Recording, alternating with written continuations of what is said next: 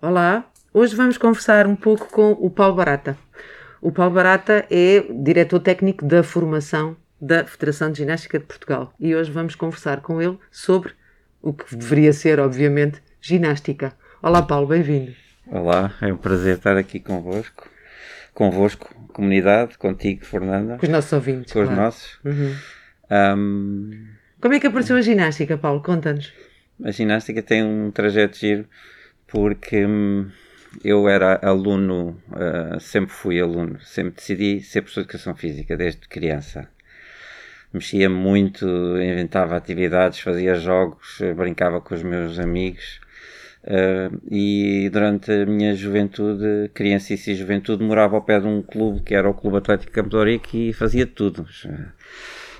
Hockey em patins, uh, fazia, fiz handball, mas na, depois na, na, na escola, no, no, Liceu Pedro Nunes, tive um professor uh, espetacular porque escolhi a opção de educação, a opção de esporte, esgrima, judo, natação, campismo, tudo, pronto.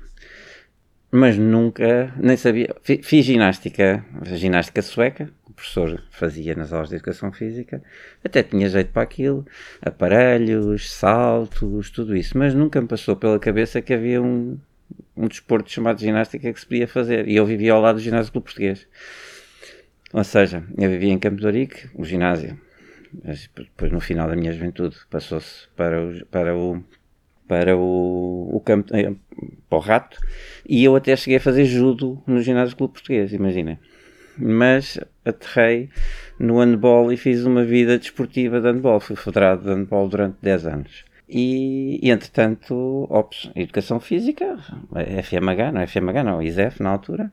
Fiz as provas do ISEF e nos pré-requisitos do ISEF gostei muito dos pré-requisitos da ginástica, coisa que ninguém gostava, não é? Exatamente. Principalmente quem era de desportos coletivos não era muito fã de fazer os exames Olha, de acesso à artística. Sei, só sei é que adorei os exercícios de solo, mas o que eu mais gostei mesmo foi a entrada em contratempo para as paralelas. Entrada a contratempo para ficar sentado, pernas afastadas em cima dos bancos, coisa que já não era qualquer um que fazia. É assim, mas isto é giro. Ou seja, o tal giro que foi que entramos, entrei para a faculdade, era mesomorfo, era um mesomorfo atlético, não é? Ok, muito bem. Um, e desportista, fazia tudo. E hum, adorava natação, ia para o Clube Nacional de Natação fazer natação Uh, no verão fazia 2 mil metros com os, com os meus colegas, assim, assado. Tudo eu gostava era de mexer. Mas ginástica nunca tinha pensado que, que existia como modalidade para fazer. Gostava de educação física. E então escolho, faço ginástica no, segundo, no primeiro e no segundo ano, as didáticas, e no terceiro ano na altura do meu, do meu curso, no terceiro ano tinha-se escolher o ramo. Tu escolheste. Uh... Eu, eu, eu, quando entrei, já fui logo para, diretamente para a opção ah, da ergonomia. Mas antigamente, sim, no terceiro ano escolhiam-se eu, um, o meu plano de estudos. Ao fim e ao cabo. Sim. É, eu, uhum. eu na, na faculdade. Durante os meus 5 anos da faculdade houve três planos de estudos. O meu plano sim. de estudos calhou ser o primeiro a escolher uma opção no terceiro ano. E então escolhi desporto. Não, deixa, não fui para educacional. E ao escolher desporto, escolhi a opção de ginástica, porque estava farto do handball. Portanto, foste aluno do professor César Peixoto. Claro. Ah, muito claro, bem, claro. muito bem. Um homem da ginástica. E também. foi o César Peixoto com quem eu fiz a opção de, educação, opção de ginástica artística masculina, porque é que além disso, eu, especialista em ginástica, escolhi ginástica artística masculina como opção de curso. Resultado. Um, e há umas, umas, umas histórias muito giras. Depois, entre o quarto e o quinto ano, esqueci-me de meter os papéis para a tropa. De adiamento da entrada. Okay. O, o, o, Rui Vinagre e o, César, e o, e o, João, Paulo, e o João Paulo, o José Paulo Silva, ainda não tinham feito um, uh, não tinham feito os testes e disseram, ah, este ano os papéis é só em fevereiro. E eu assim, ah, então os papéis é só em fevereiro, assim um bocado despassarado. Eu já tinha feito os testes, quando chega em fevereiro já tinha, já tinha a, a nota de marcha para me apresentar em agosto na tropa. Portanto, entre o quarto e o quinto ano fiz a tropa e fiquei sem, fiquei sem local de fazer o estágio no centro de treino de ginástica naquele ano que entretanto tinha acabado. Portanto, eu saio da tropa e não tenho sítio nenhum para fazer o estágio em ginástica artística masculina. Só que o meu, o meu primo o mestre Joaquim Barata, do judo, do ginásio clube português, com quem eu tinha feito ginástica artística, diz assim, com quem eu tinha feito judo, diz assim, não há problema que eu falo lá com alguém no ginásio por ti. E então, quem me apresentou ao Zé Augusto. que engraçado, as voltas que o mundo dá, não é? Quem me apresentou ao Zé Augusto, coordenador da ginástica artística, em 1989, para Uau, fazer o estágio. Para fazer o estágio. Aham. A partir de novembro de 1989, foi quando eu saí da tropa, foi o meu, meu primo, o primo direito do meu pai, mestre de judo do ginásio clube português. Era, foi Uhum. como com um golden card. Não, não havia ninguém que dissesse que não Claro. ao, ao mestre aqui em Barata. Claro. Fui falar com o Zé, ele aceitou-me. Portanto, fiz o estágio no ginásio clube português, porque estava sozinho, foi a melhor coisa que aconteceu. Uhum. Claro. E a seguir, no final do estágio, fiquei com as formativas e a dar treino no ginásio clube português. Portanto, a- a ficaste a dar treino de ginástica lá. Um ano depois, o João Pereira, porque eu en- envolvendo na- nos torneiozinhos das formativas, na organização da atividade dos 3 aos 5, aquelas coisas todas, o João Pereira convidou-me para ser adjunto de coordenação técnica no ginásio clube português. Assim, no, no terceiro ano, segundo, terceiro ano de estar no ginásio, segundo ano, a- a- após o meu estágio, eu estava com um cargo de direção de gestão desportiva num clube como o ginásio clube português. Exato. Pronto. Muito bem. Estive lá dois anos, dois, três anos. Entretanto, entrei no mestrado, saí do Ginásio Clube Português e assim que saio do Ginásio Clube Português, a Associação de Ginástica de Lisboa convida-me para ser diretor técnico distrital da, formação, da, da ginástica artística masculina e feminina. Aí tive dois ou três anos e fiz uma série de ações de formação que vinham, de- vinham na ligação de conteúdos que eu tinha desenvolvido também com o João Pereira, porque fiquei como coordenador das formativas e fizemos. O João já tinha, já tinha alinhavado e tivemos, fizemos um manualzinho de formação para que os colegas das formativas todas tivessem uma orientação no trabalho. Organizámos testes de, de, de- análise aos miúdos ali à volta na- nos colégios, Ou seja, começaste a desenvolver projetos na área os- formativa. Durante dois ou três, dois Aham. ano e meio, dois anos, testámos à volta de 600 crianças ali à volta dos colégios, fizemos análise para se era preciso ir ter, eh, se ir ao- se- ter alguma análise relativamente a com o médico, ver desvios na coluna, desvios nas pernas, Uhum. Fizeram análises posturais das, Fizemos das análises crianças? posturais. Aham. análise de, de, de parte prática, Ok. Qualidades físicas? ca- capacidades físicas, Físicas, ok. capacidades volitivas, Aham. coragem, Uau, técnicas, tudo bem. isso. E uma série de testezinhos, dizíamos, formativas normais, eh, formativas especializadas. Eh, tem, tem, tem jeito para a artística, tem jeito para a rítmica, tem jeito para... tinham uma espécie, criaram uma espécie de um protocolo de avaliação do- dos, dos miúdos para depois os canalizar ou não. E esse projeto estava em paralelo com a, a coordenação que eu fazia de todos os professores da formativa, porque eu passei a ser o, forma- o coordenador das formativas. Aham. Quando saí daí, fui para a ginástica, para a Associação de Ginástica de Lisboa, que terminei a relação com a Associação de Ginástica de Lisboa em 96. Porque fui eu que quis sair, já não, não tinha tempo. Sempre estive na escola, sempre estive na, na associação. Depois, nessa altura, desde 93, quando saí do ginásio português, imediatamente o Atlético de Alvalade me convidou para ser coordenador técnico do Atlético de Alvalade. Portanto, eu saio do GCP, três anos depois estou, estou como coordenador técnico geral de um clube de Lisboa, Atlético de Alvalade, ao mesmo tempo da Associação de Ginástica de Lisboa. Portanto, quando dou por mim, estou, saio do ginásio e estou metido em várias situações de coordenação e de gestão técnica. E os clubes, e, e dentro da associação, fizemos várias ações de formação, como eu estava a dizer. E o Capitão André, super dinâmico, como, você- como todos nós sabemos, é? exatamente. Quando o Capitão André Capitão André, claro. quando o Capitão André metia alguma coisa na cabeça, aquilo fazia-se de qualquer das maneiras. E ele trabalhava muito bem comigo, eu trabalhei sempre muito bem com toda a gente. E ele, eh, há uma altura que diz assim: "Não, estas coisas que a gente aqui está a fazer, isto tem que- a Federação tem que saber disto. E convida para uma reunião o professor Reis Pinto para apresentar o que, a, o que a Associação de Ginástica de Lisboa estava a fazer na formação. Que era possível uh, dinamizar, que era possível rentabilizar, que era possível fazer com que a formação fosse autónoma e fosse rentável para as instituições devido à, à, à vontade que as pessoas tinham de fazer formação e ao poder abrir inscrições e as coisas estarem organizadas. Fizemos um manual nessa altura, eu criei um manual no seguimento que estava a fazer no ginásio com o português chamado As Escolas e as Escolinhas de Ginástica. Que eu me lembro desse projeto. Lembras desse lembro projeto? Desse projeto em que fizemos uh, os conteúdos todos, desde a maturação da criança, matéria do professor Carlos Neto, desenvolvimento motor, aquelas claro, coisas todas, tudo bem. sistematizado, uhum. mas depois a desembocar na especificidade das formativas com um projetinho de ginástica artística e de rítmica que esse eh, não fui eu que fiz, está claro. Esse projeto foi feito pela Teresa Loureiro, Teresa que é, Loureiro, que é atual da nossa bem. secretária, secretária claro.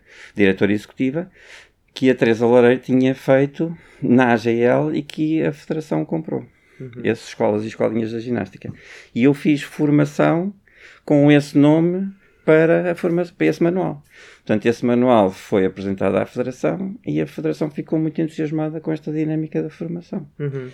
Portanto, eu deixei de colaborar com a Associação de Ginástica em julho de 96, fui para a escola, estava um bocado cansado de tanta coisa, e o professor Respinho telefona-me uns dias, uns tempos depois, a perguntar como é que, qual era a forma de eu poder vir para a Federação um, criar o Departamento de Formação de Ginástica e depois tivemos a resolver a parte burocrática, administrativa, profissional.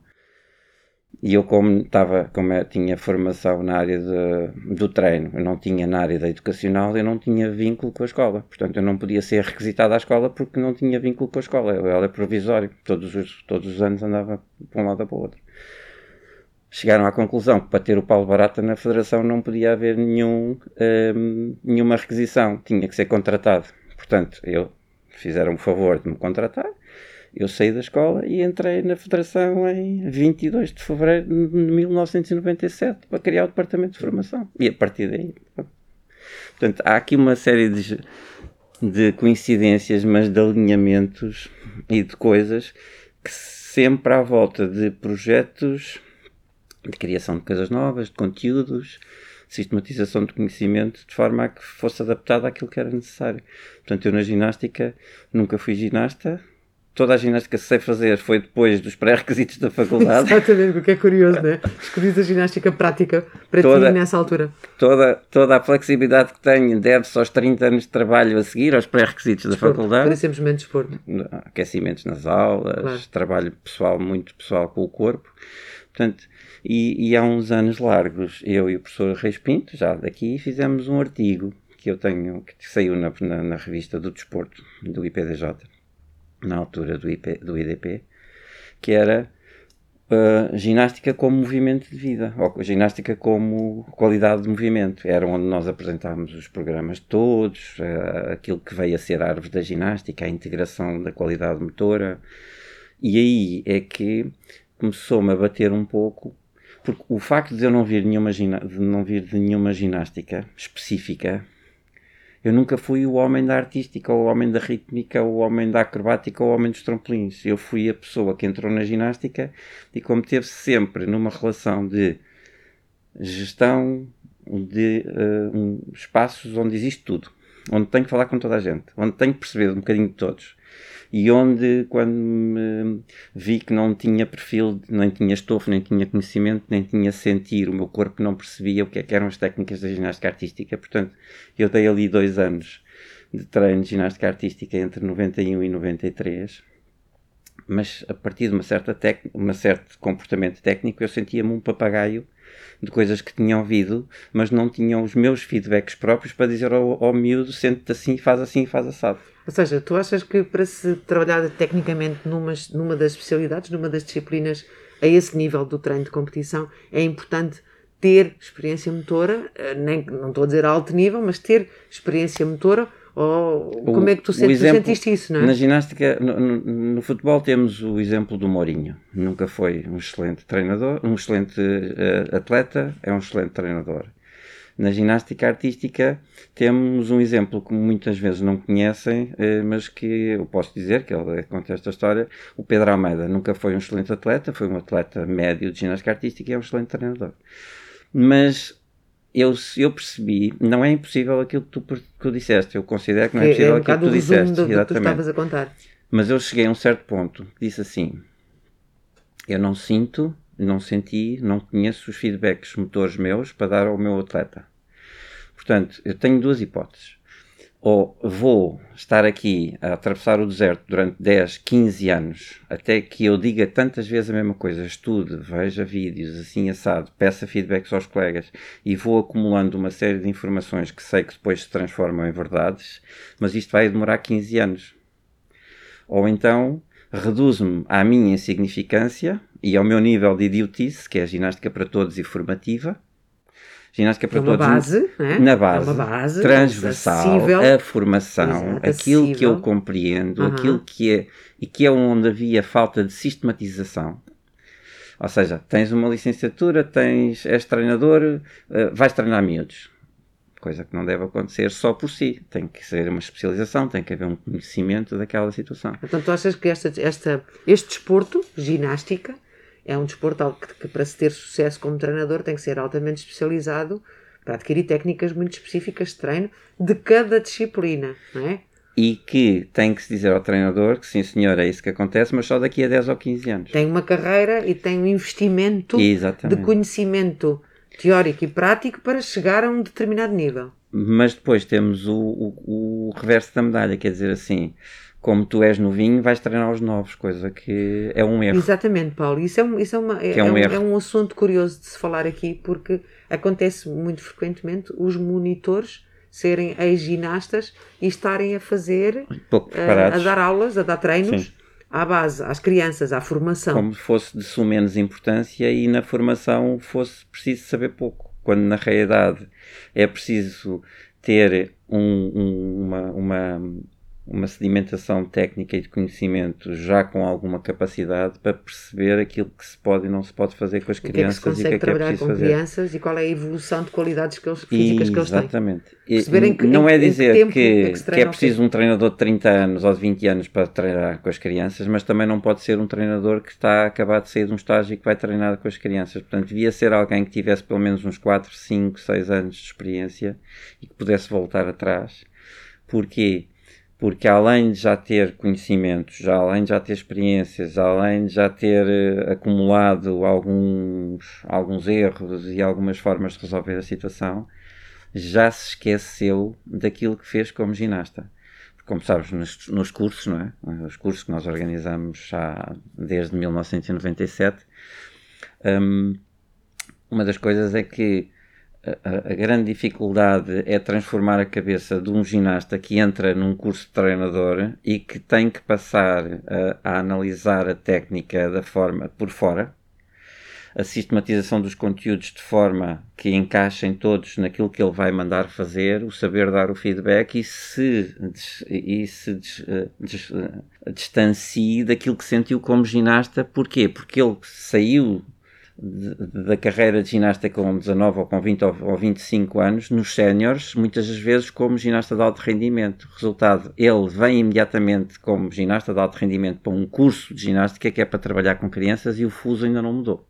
Significa que acaba o ginástica grau 1 e ainda está a pensar como ginasta de alto rendimento e depois olha para as crianças de 5 ou 6 anos e pensa que são os ginastas grandes, mas em ponto pequeno e faz exatamente a mesma técnica que ainda se lembra Ou quando, seja, tu no estás ano a anterior. falar do género que a pessoa aplica, acaba por aplicar as receitas, não é? Ele tinha uma receita de treino que funcionava muito bem para a disciplina que ele treinou. E do que se lembrava. do que se lembrava, da experiência. Daquilo que os- Mas não é essa a receita que depois se vai aplicar a É, crianças. ele lembrava-se, E não há receitas ou para normalmente a eles lembram-se daquilo que sentiram nos últimos anos, já As não se lembram do que sentiram 10 ou 15 ou 20 anos antes, quando eram crianças e que estão a criar. Então, e, e tu, e tu, como o expert em formação de ginástica, de ginástica no verdadeiro conceito lado dela, porque trabalhas com todas as disciplinas, como é que tu achas que estás a conseguir formar treinadores em ginástica? Existe essa vontade e essa Sim, sim, sim, intenção de, primeiro que tudo, formar pessoas que são treinadores de ginástica e que depois, a seguir, é que se especializam? É, é Sim, esse o projeto? Sim, sim. Eh, Há desde 2013 que a a Federação, com decisões poli- técnico-políticas, como a gente lhe chama, decidiu fazer com que o grau 1 seja um- uma formação transversal em que falamos de todas as disciplinas ao treinador de grau 1 para ele sair com, com um espectro largo, de, um perfil de largo espectro. Portanto, pode intervir em qualquer uma.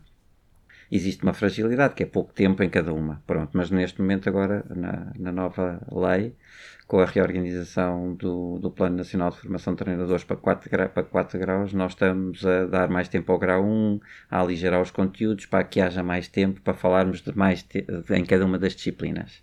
Mas aquilo que se tentou sempre fazer era dar um, ao candidato, ao, ao, estudante de grau 1, de, para treinador de grau 1, uma sensibilidade da, da, da formação da generalidade. Ou seja, desde 2009 a FIG introduziu os conceitos dos padrões motores gímnicos, não é? é? Baseado numa filosofia... Explica isso a quem não é da é. ginástica, é. padrão motor gímnico. Padrão Para quem motor, não é da ginástica. Padrão motor gímnico são seis famílias de comportamentos motores que albergam em si toda a biomecânica que o treinador tem que saber para sempre.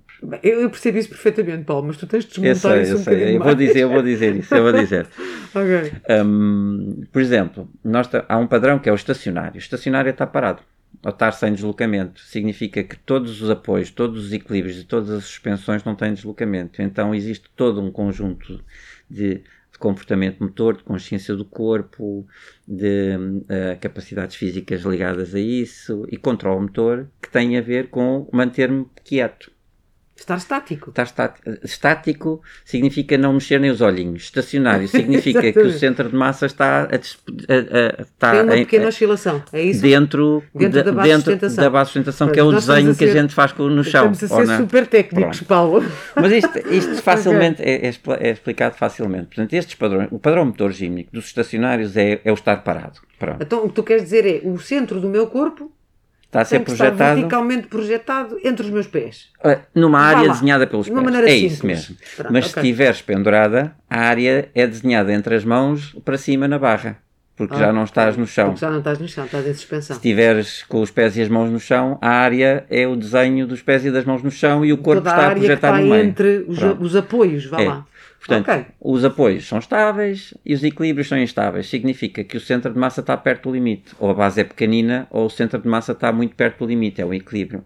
E muitas das vezes, nestas coisinhas do estacionário, ah, estou parado, não há problema. Pois, é que sem força não se para, não se está parado. Não se consegue controlar o centro de massa. E quanto mais em equilíbrio tiver, mais força se tem que ter. Resultado, estes pequenos, estes pequenos conceitos e estas pequenas noções, na realidade, são um abrolhos para quem pensa que sabe ginástica, mas não sabe como é que está a produzir a ginástica. Tu estás-me aqui a fazer pensar numa coisa que a maior parte das pessoas que faz exercício, eu não estou a falar especificamente em ginástica, mas que faça a estabilidade, a funcionalidade, as pessoas têm que tudo. perceber esta dinâmica da força e da e, resistência e, e, para depois conseguirem é, rentabilizar o movimento ou não, Exatamente. ou a postura corporal. É por causa deste equilíbrio é. de força e é. resistência. Exatamente. Portanto, estamos a falar de biomecânica.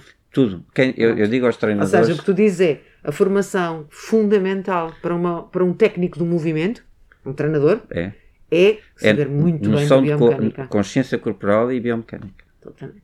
E, portanto, um, é e isto formação. ou é posto ou trocado por miúdos, para os miúdos que entram para o grau 1, ou então é muito complicado. E a, o meu prazer mesmo é dar aulas, e ainda vim agora a, há uma hora da faculdade da Lusófona, que eu dou, uh, dou ginástica 1, a base da ginástica da GPT, ginástica para todos, desde 2001 na, na Lusófona, é isto.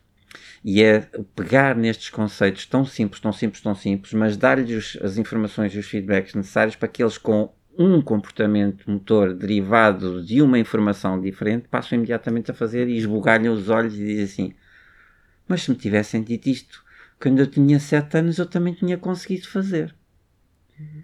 Portanto, esta relação da facilidade do início da, da, do movimento. Mas já.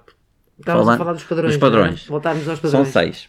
Depois temos dois padrões para comportamentos lineares, que é saltos e locomoções, a forma como controlamos o centro de massa numa saída ou em saídas repetidas, para novas bases de sustentação. Depois temos dois padrões na área das rotacionais, que é se eu rodo em torno de eixos internos, longitudinal, transversal, anteroposterior, tenho Tenho uma rotação. Claro. Se eu estou a rodar em torno de um eixo externo, por exemplo, uma barra fixa chama-se balanço. Ok. Pronto. Essa, essa eu acho que os Esta ouvintes conseguem fáceis, perceber. exatamente. Os balanços e o eixo externo. Eu, da nos eixos, os eixos internos eu brinco um bocadinho. É, imaginem que têm um, um frango no espeto, não é? O frango no espeto, O, sim. o- o frango no espeto é aquele, é aquele espeto que nos entra pela cabeça e sai pelos pés. pés, e a gente roda no espeto. Pronto, rodando, é o longitudinal. Ok. O, fra- o, o- o eixo transversal é como se fosse um, um boneco dos matraquilhos. Eu tenho um, O espeto um ferro de pela mão lado. esquerda e o sai para a mão Exato, direita. do exemplo. lado direito, sai pela esquerda e eu só rodo para a frente e para trás. Exatamente. E o, e o, antro, o anteroposterior é como se fosse o desenho animado. Eu estou dentro de uma folha e só me mexo lateralmente em duas dimensões, tipo egípcio. Ok? Sim. Pronto, ando ali à volta. E tenho três eixos e rodo. Quando rodo nesses três eixos, estou a fazer rotação, porque é um dos eixos internos. Se tudo o que for eixos externos, são sempre balanços. Exato. Por exemplo, ah, mas as pessoas dizem assim: ah, mas quando ele anda à volta nas barras fixas a fazer os gigantes. Ok, é um balanço de 360 graus. Já não é uma rotação. É um movimento rotacional. Exatamente. E depois temos o último padrão motor, que é aquele que é tão óbvio quanto isso. Tudo o que sobe desce, tudo o que começa a movimentar-se tem que parar. Então é as recessões. Uhum. Só que o padrão motor gímico das recessões é fundamental. Mais de 80% das lesões acontecem quando a gente quer controlar a, a- a- a paragem e não a controla. Exato. Pronto. Se não controlarmos as recessões, desde crianças não estamos a dar a capacidade do miúdo de criar uma autossegurança. Pronto. Então nós brincamos dizer assim, recessões como padrão motor gímico é para tornar os miúdos indestrutíveis. Caiam de que maneira caírem, nunca se vão aleijar porque arranjam sempre estratégias de amortecer a queda. Pronto. E depois, essa, essa lógica dos padrões, da- das recessões transformam-se imediatamente em técnica. Porquê? Porque tu sabes perfeitamente que quando chegamos ao chão, damos um passo, estamos a perder 0,3. Damos dois passos, perdemos Isso aí meio já ponto. estás a entrar na versão juiz, não é? Ou na versão treinador, quando ao brincar com o miúdo para controlar a avaliar. recepção quando é pequenino, se o esquema motor e se o comportamento de coordenação for sempre para controlar a chegada, mais, muito mais fácil é quando ele estiver a fazer ginástica não descontrolar a chegada. Muito bem, Paulo. Estás a perceber? Ok. Portanto, esta relação da base é, é na base que eu estou na minha praia, porque é a base que me faz sentido e no meio disto tudo a minha experiência diz-me que falando com que treinador for, se nós fundamentarmos a base, toda a gente ganha um pouquinho mais. Ah, é, é essencial esta noção da biomecânica do comportamento motor. E depois dei aqui um salto eh, conceptual na minha vida em 2013. Comecei a pensar que hum, e eu como já tinha, eu, eu falei há bocadinho daquela, daquele, daquele artigo que falei com, que, com, Professor que fiz com o professor Respinto sobre o movimento. E para mim, a ginástica para todos, que é a base do nosso comportamento, não é a base da ginástica, porque a lógica de se chamar a ginástica para todos, a base da, da- a base da ginástica e a base de todos os desportos, é porque institucionalmente a Federação só aconteceu em 1950 porque politicamente o Estado Novo não deixava que houvesse ginástica auto- a- autónoma, porque como era o sítio de onde saía a preparação física de todos os desportos, então a ginástica era a base de todos os desportos. Era é daí que vem esta Um expressão, conceito que se perdeu. que é um conceito que se perdeu, mas que continua arraigado no espírito de toda a gente. Significa Por que ainda isso- há mães e avós e pais a dizer leva o saco da ginástica quando o miúdo vai fazer Exatamente, educação Paulo. Eu ia física. por aí. Eu ia, há bocado ia te dizer a mesma coisa, que tu falaste em ginástica e depois falaste em educação física. Pronto, e nós continuamos a ouvir diferentes. as pessoas dizer eu hoje tenho aula de ginástica. São coisas E diferentes. quando na realidade não é aula de ginástica, é aula de educação física, Exatamente. onde poderá lá ter os seus exercícios de ginástica. Ah, ah, nas aulas, na- na- nas várias formações que eu disse, o, professor, ah, hum, ah, e agora estou-me a faltar o nome dele, mas já me lembro, disse uma, especificou muito bem. Há uma série, há quatro conceitos que são importantíssimos. Já estamos a, a sair um bocadinho, mas também estamos a falar para, o, para, para o público, não é? Sim, claro. Há, há o conceito de atividade física, o Isso conceito, é muito importante. Sim, o conceito sim, sim. atividade exatamente. física, exercício físico, Físico educação física e treino. e desporto ainda. Desporto. Uh, Baralha-se tudo muito. Desporto barra treino. Baralha-se muito tudo, E exatamente. então, a atividade física é como é qualquer atividade que nos eleva o nosso nível de gasto energético acima do nível basal. E o nível basal é o nível do dia a dia, não é? Portanto, Dá, vai um, dá um exemplo para os nossos ouvintes perceberem. Atividade física é Varrer. fazer, varrer ou posto em pé. jardinar, Sentar-te. Andar, Exatamente. Fazer tarefas domésticas. passear o cão, Exatamente. lavar a louça, Tarefas domésticas. qualquer exatamente. coisa. Isso é Pronto. atividade física. Isso é atividade Ponto. física. Não tem nenhuma prescrição específica, não tem um objetivo específico, mas estás com um, um nível de excitabilidade energética acima do que é É normal. como diz o termo. Ativaste. Ativaste. Pronto. Uh, mas andar de bicicleta, uh, correr, também é tudo atividade física. Porque a diferença entre atividade física e exercício físico é a prescrição.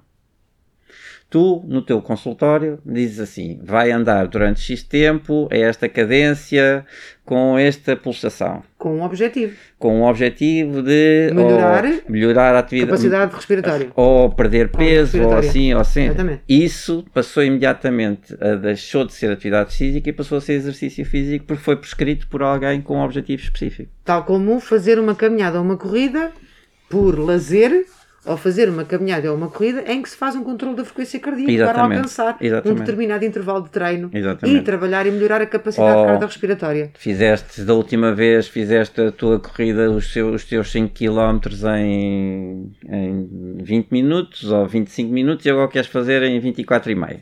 Tu próprio estás-te a prescrever e estás a, a- a tentar identificar um objetivo. Portanto, isto é exercício físico. Depois a educação física é tudo o que é colocado dentro de um espaço pedagógico com uma ensino. prescrição, com o objetivo de ensino para melhorares o teu conhecimento e o teu comportamento, não só eh, cultural, como Relacional, educacional, relacional, relacional. com todos os objetivos que lá está. Portanto, a educação física tem tudo, não é? E portanto, o professor de educação física ensina os seus alunos a praticar exercício. que pode ser para VO2 máximo, pode ser para a técnica de um desporto, pode ser para coordenação, pode ser para consciência corporal, pode ser para a flexibilidade, pode ser para o que for, mas está, mas está na educação física. praticar. E depois o desporto tem. O desporto é quando tu pegas numa atividade e geres um dos quatro eixos, um dos quatro eixos que existe no desporto. A institu- a institucionalidade, se essa atividade está a ser feita sob a égide de alguma instituição que te dá as regras, Um clube, uma um federação, clube, uma uma, federação, o associação. que for. Um, até pode ser 5 para 5 na praia sábado de manhã, mas se decidirem que muda aos 5 acaba aos 10, passa a ser uma regra não formal de um grupo de pessoas e pode estar no desporto não formal. Estás a perceber a lógica? Já Ok. deixou de E ser. no formal, qual é a diferença? No formal são as regras que vêm institucionais e ninguém se lembra dizer que no voleibol agora, em vez de mudar, acabar aos 25, é 30 minutos para cada lado. Estás a perceber? Isso é a estrutura formal da coisa. Depois tens a vertente do jogo, se a tens mais agos ah, agonístico ou menos agonístico, se te dá mais prazer ou dá menos prazer, que tem que existir sempre. Portanto, um desporto de jovens tem que ser baseado no prazer, mas um desporto de alto rendimento pode continuar a dar prazer, mas não tem que ser baseado no prazer. Pronto. Até porque existe lá a medalhinha, certo? Exatamente. A medalha é o grande Exatamente. objetivo. O resultado é Exatamente. o grande objetivo e a motivação dos atletas. E depois tens a vertente de tipo de esforço. Se é mais exigente, menos exigente, que tipo de esforço é que tu precisas, de preparação física é que tu precisas ter. E depois tens hum, a vertente da, da autonomia. Se podes fazer sozinho, se tens de fazer com alguém, se queres fazer assim, se queres fazer assim. Portanto, quando vamos para o desporto, continua a ser, continuas a vê-los a correr, de atividade física, continuas a vê-los a, a- a jogar com uma regra específica que foi eh, mandada fazer pelo treinador, foi prescrita pelo treinador, mas não é, não é exercício. Continuas a vê-los hum, a ganhar uma vertente social, uma vertente relacional, uma vertente de melhoria de comportamentos, mas não é educação física. E o desporto tem isto tudo, e desde que vais gerindo as quatro pernadas do das componentes que existem no desporto. E portanto, atualmente, para se ser saudável, tem que se fazer um bocadinho disso tudo. Neste, Ou, ou é, depende, ou como é que isto pode ser organizado. Tem a ver muito também com as fases da vida da pessoa, não é? Então se é uma aqui- criança, é. se é um adulto, É, é. se é um adulto ativo, se é um adulto reformado, se é um adulto sedentário. Portanto, E- mas é aí, é aí que eu em 2013 dei um bocadinho de salto quântico à para, para usar assim uma expressão mais, mais um, generalista, na lógica que eu vejo um movimento. Portanto, eu comecei a analisar a, eh, a, ginástica para todos, os padrões motorgínicos, tudo o que fazia, todos estes mas, conceitos. Mas todos esses conceitos têm muito mais a ver com o teu trabalho da ginástica aqui na Federação. É uma coisa muito com uma perspectiva, uma visão mas muito desportiva. Saí, é? saí da visão gímnica, utilizo a visão gímnica profissionalmente, mas a nível pessoal passei para uma visão holística. Uhum. Uh, e comecei a, a, tentar perceber, dizer assim, há aqui qualquer coisa a perna direita não vai caminhar sem a perna esquerda. Um, eu não me levanto de manhã, para ir, eu não me levanto à noite para ir à casa de banho e dizer assim: olha, a parte direita vai a dormir e a parte esquerda é que me leva à casa de banho. Portanto, o corpo, quando movimenta, como movimenta sempre nos golos no seu global, em todo, todo ao mesmo tempo, todo controlado, o melhor possível. E para eu me mexer, tenho que ter força, mas para uh, ter amplitude uh, tenho que ter uh, flexibilidade e tenho que ter coordenação e tenho que ter assim, tenho que ter assado. E há uma capacidade física, uma qualidade motora, vá lá, que tem a ver com a, uma são coisas capacidades físicas podem se medir. As qualidades motoras têm que se qualificar, pronto. Que é a agilidade. E então comecei a dedicar-me ao tema agilidade. E ao tema agilidade fui neste, pronto, posso dizer, tenho o livro terminado, terminei o, o livro e construí um esquema, um, um, programa de agilidade funcional para adultos e anciões. Que é um. O que, é são anciões? Anciões são idosos de grande idade. Ui, ok. Ok? Significa que é um espectro em que tu pegas numa pessoa, independentemente, de mais de 50 anos, Uh, mais 50 anos. Oh, Paulo, porque desculpa, somos nós, somos, não? Já lá estamos, já lá estamos. Mas pegas nas pessoas de mais de 50 anos e analisas o seu padrão de funcionalidade, não é? A agilidade, a forma como se mexe, está claro que nós já não, não estamos neste espectro porque funcionalmente somos uh, jovens. Nós temos, nós temos, e nós temos o passado desportivo. Temos a mais-valia de nos, nos mantermos outra, jovens. E é por isso que os padrões motorgímicos e a riqueza encaixa perfeitamente aqui porque os padrões motorgímicos não são ginástica, são movimento de qualidade. Uhum. Para aí quem, quem quiser fazer, 5 anos, 6 anos, 40, 60, 80, pronto. E, e então comecei a desenvolver e tenho um programa que é um 365 exercícios, um por dia, de forma a que durante um ano a pessoa que não faz nada transforme-se totalmente a nível da coordenação e controle motor e depois vá fazer o que quiser. Vá andar de bicicleta, vá fazer triatlos, vá para uns jogos de equipa, faça ginástica. Mas quem faz esse, esse, exercício de agilidade depois adquire. Um, controle motor. Controle motor, Controle motor. E passa a conhecer melhor o seu corpo. E a consciência do movimento. E a consciência da construção do movimento na cabeça antes de o produzir pelo corpo. Porque uma das coisas que nós uh, esquecemos de ensinar aos nossos miúdos e aos nossos, aos nossos alunos, independentemente da idade que têm, que é a autoconsciência. Que é a noção de perceber que aquilo que eu produzo com o corpo é uma repetição daquilo que eu pensei com a cabeça. E uh, normalmente o que se vê os miúdos a tentarem, por exemplo, um avião. Um avião é um caso específico que é eles atiram-se para uma posição de desequilíbrio, com uma perna atrás e outra cabeça para baixo e os braços de lado, atiram-se para um desequilíbrio e depois, sem a capacidade, nem, nem força, nem, nem, nem equilíbrio, nem controle motor, querem criar qualquer coisa estável. Portanto, é impossível de criarem um avião estável depois de se mandarem para uma situação instável. Portanto, toda esta dinâmica de perceber que o nosso corpo é só um espelho do que a cabeça pensou e depois o corpo está ao executar dá informação para que a cabeça perceba se está bem, se melhor, se é preciso fazer assim, se é preciso fazer assado, se é seja, preciso são melhorar. tudo uma série de informações Esse de referência é... que têm que ser adquiridas previamente em termos de raciocínio e de pensamento é para depois o corpo a retroação informativa que eu uso para reforçar uma coisa que saiu bem ou para alterar uma coisa que saiu mal. Okay. E essa informação prévia de ter uma consciência do meu corpo, uh, senti-lo no seu geral, levou-me então à agilidade. Uhum. E a agilidade baseada em duas coisas principais, que são essa autoconsciência, mas depois a, amplitude de movimento, que é a antiga. Que, que, a antiga porque eu também eu, eu especializei-me na área da flexibilidade e tenho andado a dar cursos na flexibilidade e eu deixei de chamar flexibilidade, chamar-lhe amplitude de movimento. Chamo, há vários especialistas que estão a chamar amplitude de movimento. Aqui um parênteses rápido.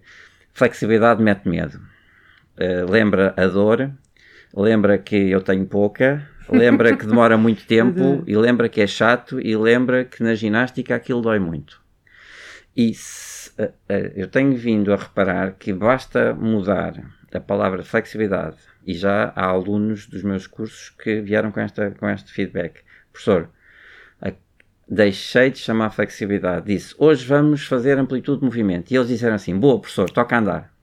Porque a palavra flexibilidade está de tal forma carregada de tudo o que é negativo que, ao tirar a flexibilidade de, do nosso léxico, criou, apareceu uma coisa inócua e que até soa bem ao ouvido. Amplitude de movimento, está claro que eu quero ter o máximo de amplitude, eu quero sentir será, bem. Será que, é, será que é essa essa má imagem do trabalho de flexibilidade que sim. se faz muito na ginástica, sim, não é? Sim. Que é um bocadinho sofrido, um, fez com que, por exemplo, na maioria dos ginásios que fazem exercício físico em geral, se for buscar o alongamento, que depois cria a confusão do que é que é alongamento e do que é que é flexibilidade e anda-se eternamente a discutir o que é que é uma coisa e o que é que é outra. E, okay? e, Portanto, não, se calhar é, está aí tudo embrulhado, não é? O alongamento é uma das técnicas da amplitude do movimento que faz com que o músculo vá à sua, ao, seu, ao seu comprimento máximo, mas sem aumentar o que existe. A sua amplitude. Porque para aumentar o que existe, então eu tenho que entrar em técnicas específicas de estiramento, específicas de estiramento uh, perto do limite, com métodos estáticos, Exatamente. ativos ou passivos, Exatamente. de forma a que o limite seja empurrado para a frente e nunca passar o limite. E depois quando e como é feito, também tem muito que essa, se diga. É, é? A, essa a lógica. A lógica da dor e do, da dor aguda, quando se está no limite, é o pior erro que existe. Exato. Porque isto agora estamos aqui a fazer mais um parênteses. Um, Não, mas é, mas é importante falarmos sobre esta, sim, este tema sim. da flexibilidade e do alongamento, é. porque eh, continua-se a discutir muito e a baralhar muito o que é que é Sim. uma coisa e a outra, mas na realidade são dois tipos de trabalho distintos. São, são. Por exemplo, a, a flexibilidade na realidade é a amplitude de movimento, mas uh, pondo a, mas adquirir pondo um a amplitude de movimento como o saco geral da informação, temos técnicas de alongamento, técnicas de alongamentos dinâmicos uh, ativos ou passivos com insistências para aquecimento, temos técnicas de alongamento de relaxação no final da sessão, temos técnicas de flexibilidade que podemos utilizar uh, técnica, uh, métodos, um, métodos eu diria métodos dinâmicos com insistências ativo, força interna, passivo, forças externas, sim, okay, ou métodos sim. estáticos uhum, que sem movimento com ativo, forças internas, passivo, forças externas. Sim, sim, sim, e todas estas, todos estes métodos, se chegarem a um certo tempo e a uma certa amplitude de movimento, então estamos a trabalhar para a tal flexibilidade. E a tal flexibilidade é quando eu, no final do treino, ou pelo menos na acumulação deste treino, provoco o aumento do comprimento do músculo. Tudo o que seja só, ou seja, é a qualidade plástica do músculo de aumentar o seu tamanho por acrescento de matéria. Uhum, exatamente porque é uma das coisas que. Para nós é fácil estarmos a falar sobre é, isto, logicamente. Mas, mas é. é sentido. Claro. O, o comum dos mortais percebe que quando eu faço muita força, o meu músculo fica mais gordo. mais, maior, não é? Volumoso. Volumoso. Ganha massa, exatamente. Há Ganha duas massa. formas de ganhar massa. Ou a fibra muscular engorda individualmente, mas ficam um número de fibras existentes, ou então, se eu lhe der uma carga muito específica, ela, antes de engordar, duplica divide-se em duas ou e engrossa, a seguir é que engorda. Ou seja, ou a fibra engrossa ou a fibra duplica. E, e assim, se engrossa já não duplica. Exato, se duplica, engrossam as duas. Exatamente. Estás a perceber a lógica? Ficar uma maneira Exatamente. simples das pessoas perceberem. Portanto, é muito giro a pessoa, quando olha para o trabalho de força, perceber que o músculo fica mais, mais grosso, mas tem mais fibras, está claro, é normal. Não percebem como, mas é normal. Mas ninguém me conseguia explicar como é que ele ficava mais comprido. Mais longo. Mais longo. Okay. Ou seja, e então a lógica é dizer assim: eu posso trabalhar técnicas de alongamento, técnicas de que não são de flexibilidade e que vão fazer com que as características elásticas dos músculos o relaxem de tal forma que ele é como se estivesse a esticar um elástico ao máximo, mas quando largas ele volta para o mesmo tamanho. O elástico depois de ser esticado não aumenta um centímetro. Tem o mesmo tamanho. Ele volta outra vez. Exatamente. E volta para o mesmo tamanho. Uhum. Portanto, aquecimentos, essas coisas, esses trabalhos todos estamos as características elásticas, volta e regressa e não aumentou. O problema é eu que na ginástica preciso de esticar mais a perna. Fazer espargatas. Preciso fazer fazer assim. espargatas, Resultado. as famosas espargatas. Eu é? até um certo limite consigo ir com as técnicas de alongamento, mas depois eu tenho que fazer com que o músculo na realidade fique mais comprido. É Então estou a entrar nas técnicas exatamente. plásticas, de plasticidade do músculo. E aí então é que demora mais tempo, É que tem que ter de técnicas mais específicas, mais sacrifício, mas não pode ter aquela tal dor aguda, porque a dor Exatamente. aguda pode provocar lesão, mas provoca uma coisa que a malta não pensa, que é assim que o músculo sente uma dor aguda, ele não se quer rasgar. O que é que ele faz? Ativa uma coisa chamada que é o reflexo miotático. Ok. Defesa. É De uma defesa. É uma autodefesa. Assim que o músculo ativa de uma forma completamente autónoma, sem, sem eh, a intervenção da nossa vontade, o reflexo miotático, o músculo contrai. Podem lá estar meia hora que ele não vai fazer nada. Portanto, assim que há dor, há reflexo miotático e o trabalho a seguir é zero. Uhum. Por isso é que é preferível, é, tem que se trabalhar sempre antes do limite da dor, que é uma zona chamada de auto, a, a desconforto autocontrolado, em que eu sinto aquela zona de ardor, como se estivesse a arder, mas é tudo no em zonas, e quando essa zona existe, estamos na zona de trabalho, mas não é dor aguda. Digamos pá. que é um limiar. não É o limiar Tens prévio um estado limiar. Há aqui muita matéria, não é? Exatamente. Uma, uma das coisas giras que a, que a ginástica me deu e que também a minha maneira de ser proporcionou, como tu já sabes, já conheces-me conheces desde 97, Exatamente. desde 22 de fevereiro de 97, no Exatamente. dia em que eu entrei na Federação.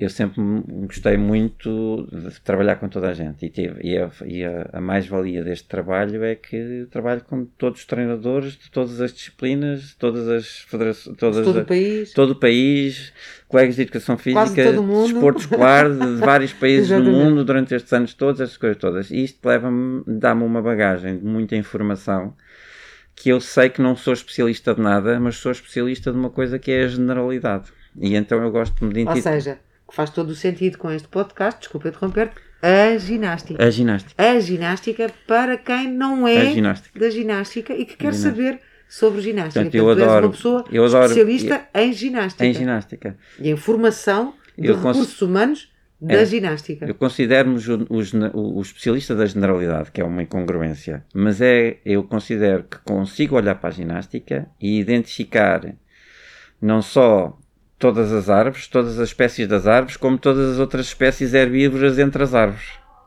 Numa lógica muito, muito de natureza, não é? Uhum, sim, sim, Portanto, boa. rendimento, alto rendimento, formação, projetos de desenvolvimento, as disciplinas todas, matérias complementares, desde outras Mas- mas áreas. Paulo, só para os nossos ouvintes perceberem, nelas. tu, neste momento, o teu trabalho é hum, construir e manter eh, o que já está construído Sim, há sim. muito tempo, já estás cá há muito tempo na Federação, a formação de recursos humanos Sim, em ginástica, seja qual for a variante ou a disciplina que for, mas tu tens isso arrumado em projetos. Portanto, tu tens cada disciplina, são sete disciplinas, Neste caso já são nove. já são nove. Porque ok, já temos aí, depois poderá vir, poderá vir o parkour, não é? Mas o Team Gym autonomizou-se, eh, mantém-se na, na FIG, mantém-se dentro um da bocadinho, O Team GPT. Gym, para quem não conhece, é que há muitas pessoas que perguntam: Team Gym, o que é que é isso? O Team Gym é uma disciplina que começou já vai para 40 e tal anos ah, nos países nórdicos. E o que eles fizeram foi pegar em várias componentes dentro da GPT e fizeram uma competição por equipas.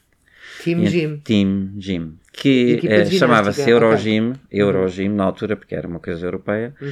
mas passou-se a ser ginástica de- por equipas. E então são 12 ginastas, podem ser 6 masculinos, 6 femininos, ou 12 masculinos, 12 femininos, que intervêm e que fazem, esquema, fazem atividades e provas em três aparelhos. Um esquema de ginástica de solo, um, saltos de mini trampolim em que saltam uh, metade das séries com o mini trampolim sem obstáculo e outra metade das séries com o mini trampolim com a mesa de saltos da ginástica artística, com obstáculo. E depois tem séries um, atrás e séries à frente no tumbling do tumbling, só que o tumbling normal tem 10 saltos em cada série e um, 8 a 10 saltos e estes aqui só fazem 3. Portanto, eles combinam três variantes da ginástica. Três basicamente. variantes da ginástica, Ok. três aparelhos, três notas, juntam as notas, ganham o campeão. Isso é o Team Gym. É o Team Gym. Só que o Team Gym só existe na Europa e pontualmente em alguns outros países, eh, Estados Unidos. eh, Portanto, digamos que a Federação tem uma disciplina, mas que é uma disciplina É. europeia, digamos que assim. na FIG está dentro da GPT. Não existe como autonomia porque não tem expressão no mundo inteiro. Mas na UEG já tem expressão suficiente para ser uma disciplina diferente. Uhum. E então está separada. Uhum. Pronto. Pronto. Então tu fazes a forma, dás, organizas e orientas a formação dos, de todas juízes, áreas, dos, dos juízes, dos treinadores dos treinadores, dos dirigentes quando há atividades, relaciono-me com todas as associações de ginástica, todas as associações territoriais para fazer o enquadramento, a ajuda, o pedir um, os reconhecimentos do IPDJ, as formações contínuas. Uhum. Depois temos projetos uh, por idades, o Baby Gym, o Senior Gym, o Basic Gym. Continuam a existir, exatamente. Um, continuam a existir. Depois temos projetos, tínhamos, e, e, temos uma intervenção, e que tu também tens esse conhecimento, que é a ginástica laboral, portanto, uhum. contactar com as empresas para sensibilizar a necessidade da postura e da, da da postura dos alongamentos, da correção corporal no espaço de trabalho, é? devido ao seu posto de trabalho e à sua ergonomia. Um, portanto, é, esta é, é, a generalidade é rique, da rica, riqueza. E eu depois claro, faço. É, é isso que eu ia dizer. Desde 97 também sou eu que faço a coordenação, ou pelo menos a relação com o desporto escolar. Tivemos muitos altos e baixos, uh, tivemos muitos avanços e recuos relativamente aos projetos.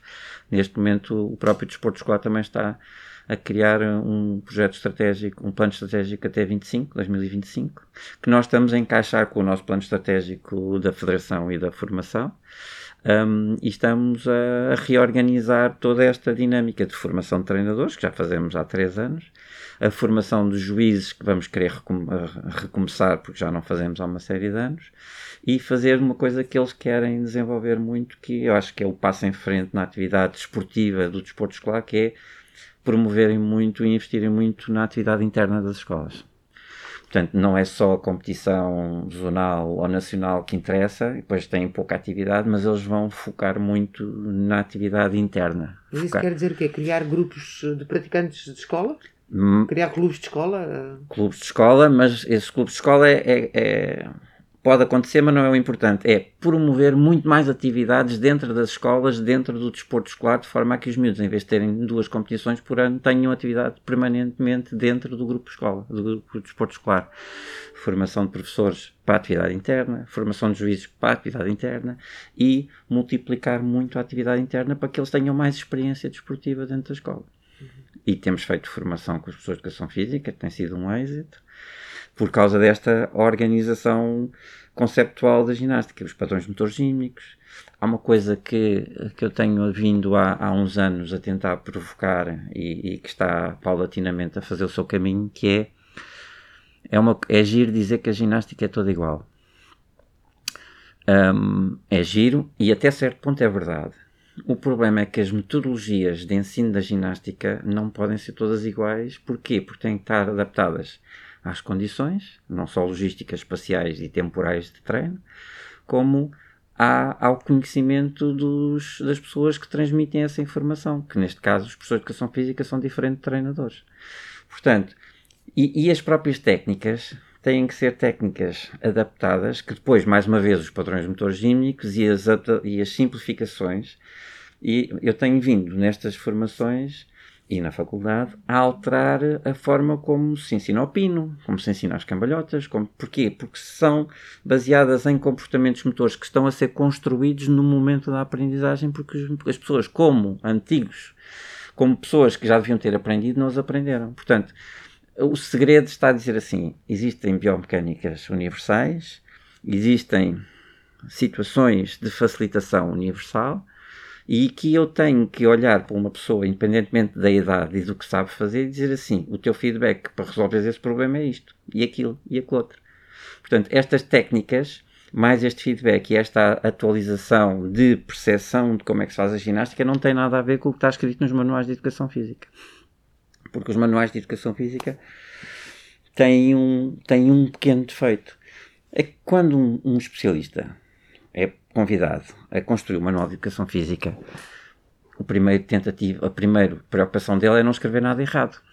Como toda a gente, não é? Eu não quero escrever uma coisa que vai estar ao público. Vai ensinar, Exatamente. Vai ensinar uh, alunos da escola, Exatamente. professores a orientar e quando não se escreve, quando não se quer escrever nada errado, mas não se tem o conhecimento técnico suficiente, ou então quando se tem o conhecimento técnico suficiente, mas eu como eu sou, por exemplo, treinador de ginástica, Quando eu vou de uma forma como treinador de ginástica ou como vou, como professor de educação física, mas que não, não tenho as fundamentações de ginástica e vou à procura da informação da ginástica, invariavelmente chego ao manual do treino.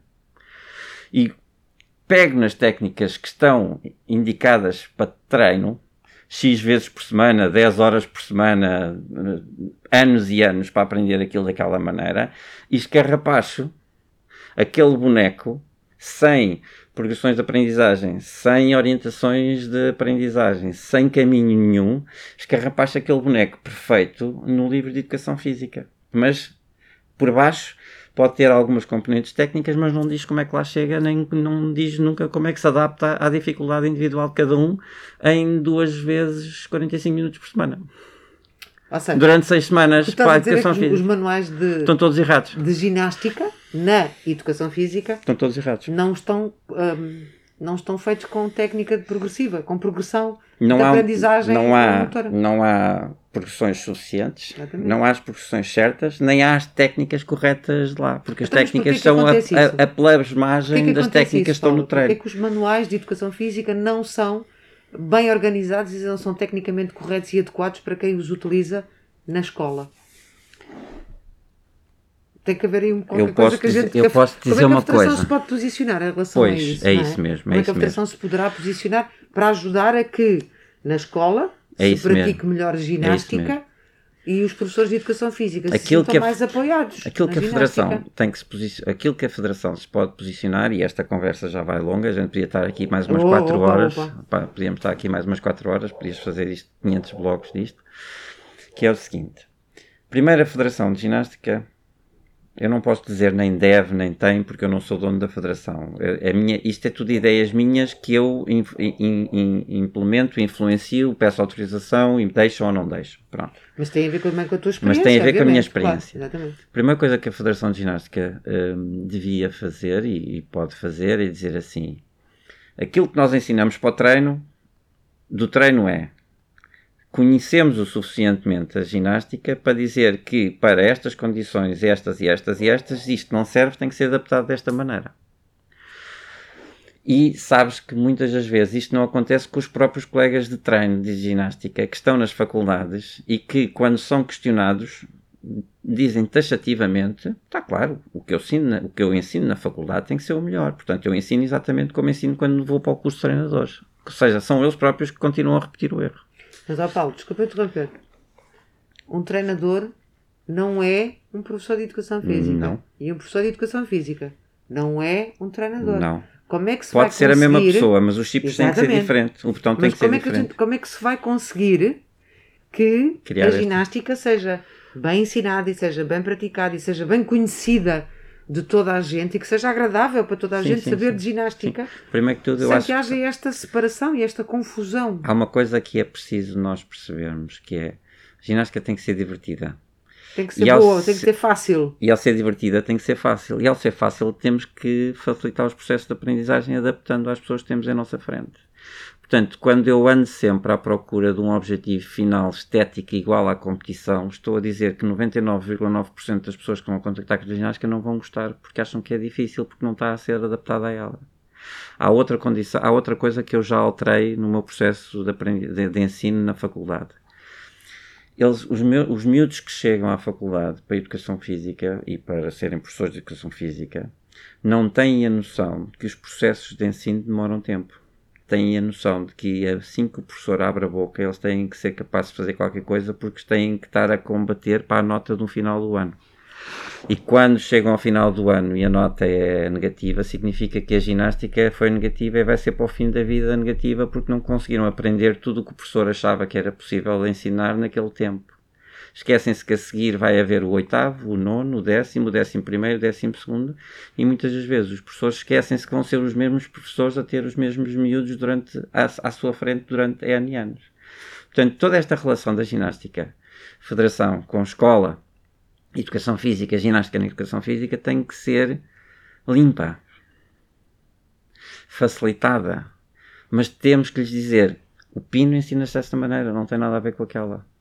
A cambalhota à frente, pernas afastadas, pode-se perfeitamente ensinar em que o rabo nos, no fim está mais alto do que para as pernas estarem esticadas. O mais importante das pernas afastadas é as pernas estarem esticadas. Não tem a ver nada com o levantar todo torto. Portanto, ou seja, a Federação tem um núcleo, tem. Um, um, grupo enorme de especialistas em ginástica, é? mas que não pensam desta maneira, pensam na sua depois, ginástica. Exatamente, mas depois a escola Precisa... tem outra essa pessoa noutra personagem, Exatamente. é o professor, Exatamente. mas o professor tem que conseguir separar, não é? quando é que ele está a dar treino e quando é que ele está a ensinar que, ginástica. É, há pessoas que são suficientemente maleáveis Exatamente. e têm a, a, capacidade de, com o seu conhecimento, adaptá-lo. Ter uma turma com 20 e não sei quantos miúdos do ensino secundário Exatamente. que não são praticantes de ginástica, e né? depois adapta. a extensão da palavra, do treino, sim. mas que conseguem ter sim, sim, uh, algum entusiasmo Sim. e alguma prática interessante e conseguem, de ginástica. E conseguem adaptá-la para os miúdos, para os miúdos gostarem. Porque. Portanto, tu hum, acreditas que sim, que é possível é, ter é, essa intervenção é, é. de maneira a que a ginástica seja mais neste, acessível a toda a gente? Neste momento, eu, eu, eu desenhei um, um projeto, um programa, um projeto meu, já até, até tem algumas ideias para nomes, mas basicamente.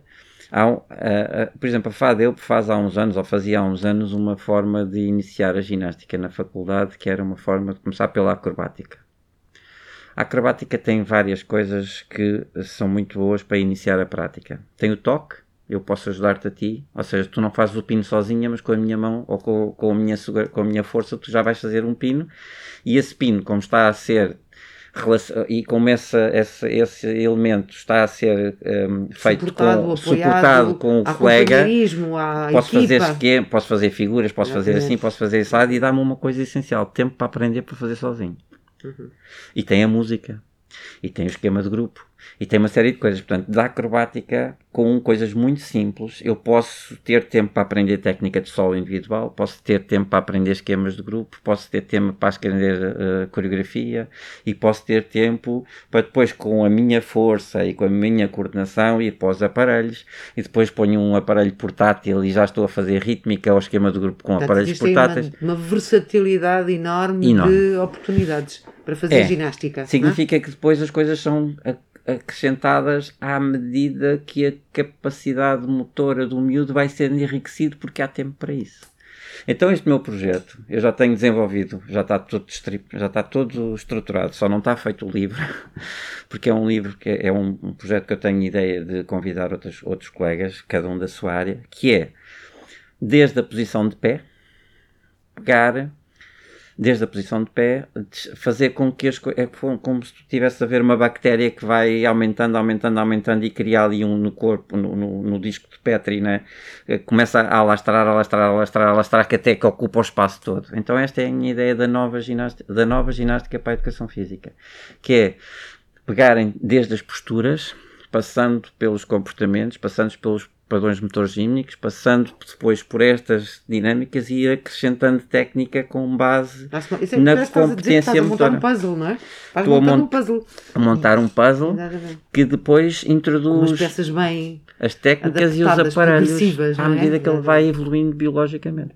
E com esta, esta evolução tem que estar interligada não só, não só à parte biológica, mas ao desenvolvimento motor e coordenativo da criança. Porque significa que, da criança e da pessoa, significa que tu tens, como eu, eu só contactei com a ginástica quando entrei na faculdade. Significava que todas as pedras, todas as peças coordenativas da lógica da ginástica eu não as tinha. Resultado, eu depois tive que desbravar e entrei pela ginástica artística e depois, graças a Deus, caí na ginástica para todos.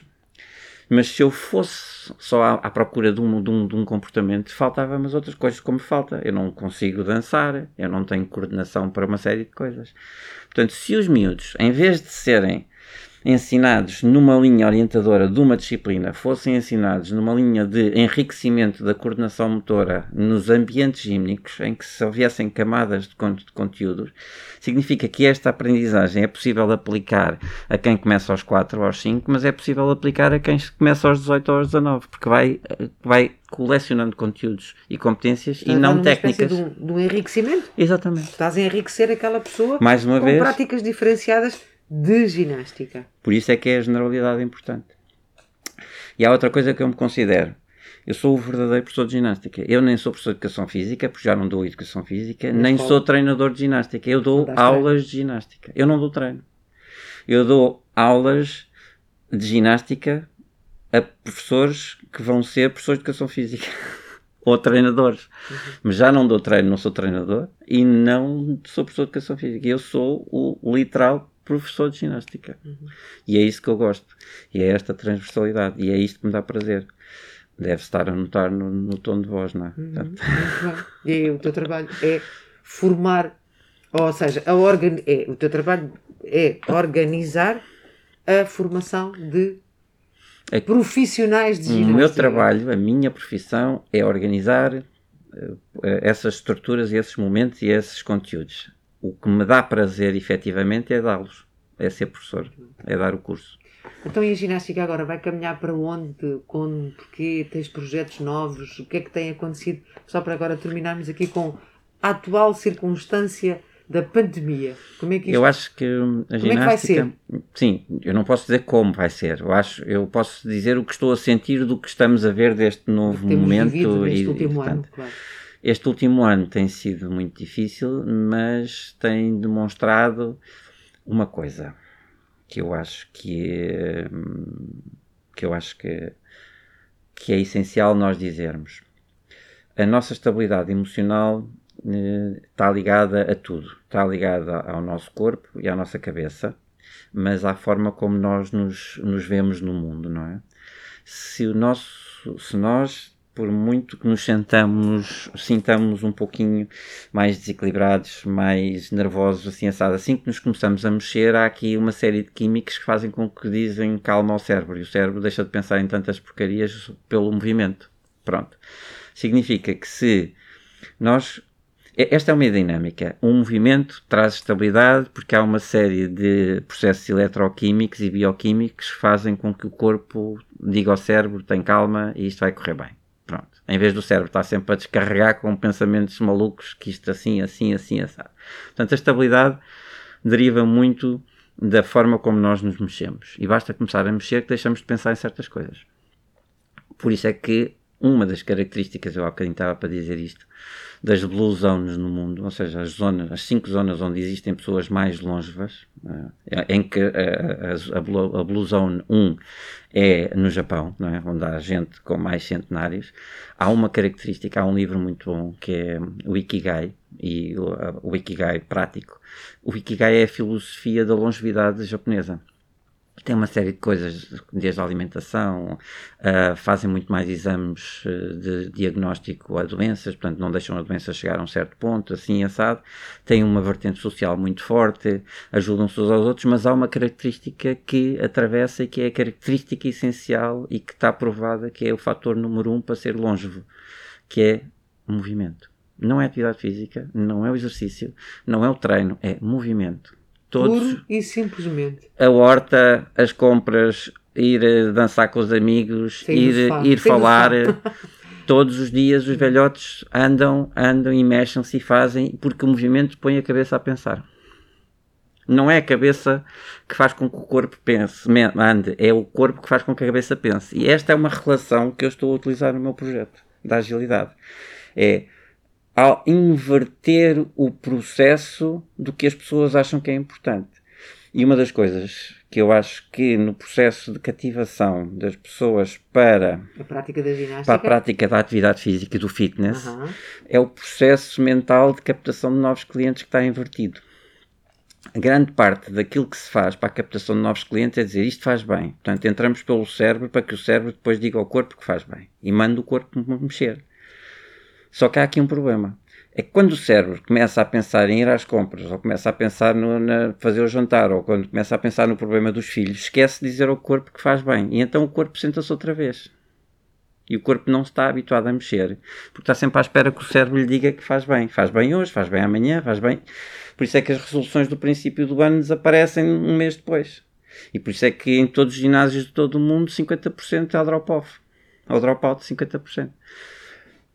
Só que as pessoas esquecem-se, é isso que eu estou a fazer porque o meu projeto deriva está sistematizado no meu projeto de doutoramento, na, na, na, tese de doutoramento, que está um bocadinho parada, mas é isso que eu quero estudar. Quer dizer assim, é o corpo que tem que começar a mandar o cérebro mandar o corpo mexer. Ou seja, a lógica é: se eu habituar o corpo a mexer-se, mesmo que não, não me apeteça, mas durante um X tempo, mexer, mexer, mexer, mexer, mexer, mexer, mexer, o corpo começa a criar o hábito e esse hábito lança químicos para o cérebro e então o cérebro vai receber uma coisa do corpo a dizer assim, mexe-te que eu preciso de me sentir bem. E então o corpo manda ao cérebro mexer-se e o cérebro, como diz, é pá, estou aqui a receber ordens, que é o tal hábito, então o cérebro, mesmo sem querer, o corpo vai se mexer porque o corpo mandou o cérebro pôr o corpo a mexer. Hum. Percebeste a lógica? Percebi a lógica.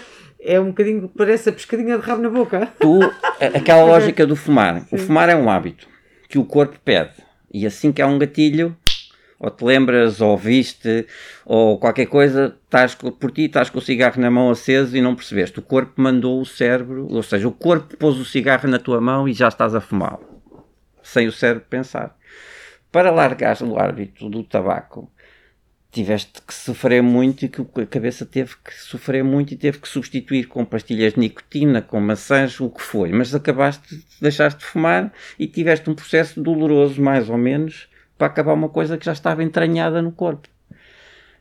Porque é o corpo que manda. O corpo é que tem a, a, o corpo é que tem o subconsciente, o corpo é que tem o armazém de todas as nossas memórias, tudo o que nós sentimos, tudo o que nós fazemos. Quando damos por nós, estamos a repetir os atos do que vimos quando tínhamos até aos 6 anos, que já não nos lembramos, mas estamos a repetir.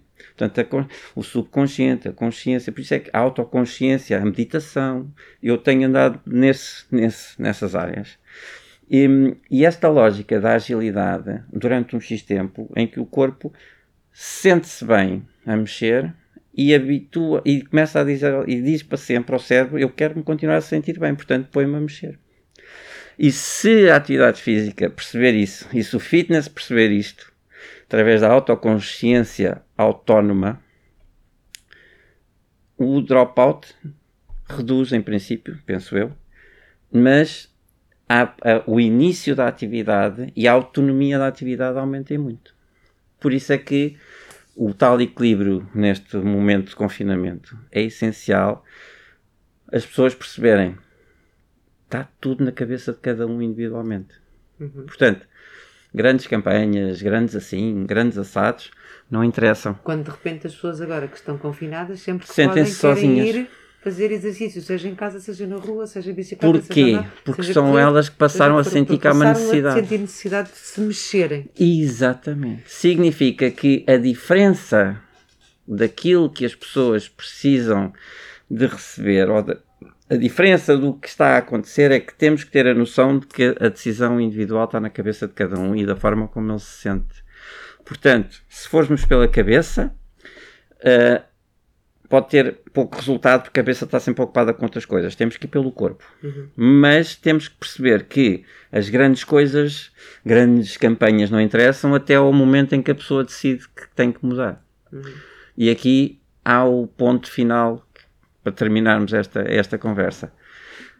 Enquanto isto não for feito às crianças até aos 6 anos, a nossa sociedade nunca se habituará a mexer, porque aos 7 anos o, o, nosso consciente fecha ou seja, o nosso, auto, o nosso subconsciente fecha, a relação entre o subconsciente e o consciente fecha, e o hábito fica lá gravado até aos 7 anos.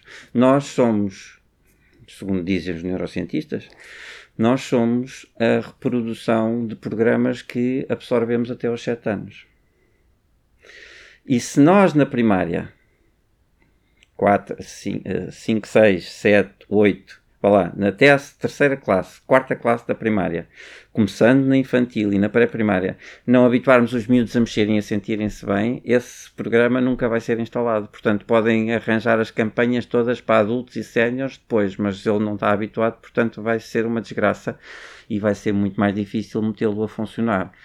Caso ele não repita N vezes e o corpo lhe começa a dizer em adulto que tem que continuar e então aí continua. Mas como isto é muito difícil, enquanto não houver atividade até aos 7 anos, até este fecho entre a relação entre o consciente e o subconsciente e for o corpo a, a, a habituar-se a mexer, nunca vamos alterar o padrão de comportamento desportivo e da atividade física da população. Muito bem, Paulo. Olha, muito obrigada pela tua participação. Obrigada. Foi um prazer e é sempre um prazer falar sobre isto e conto okay. sempre. Então vá, até à próxima. Obrigada. Nada.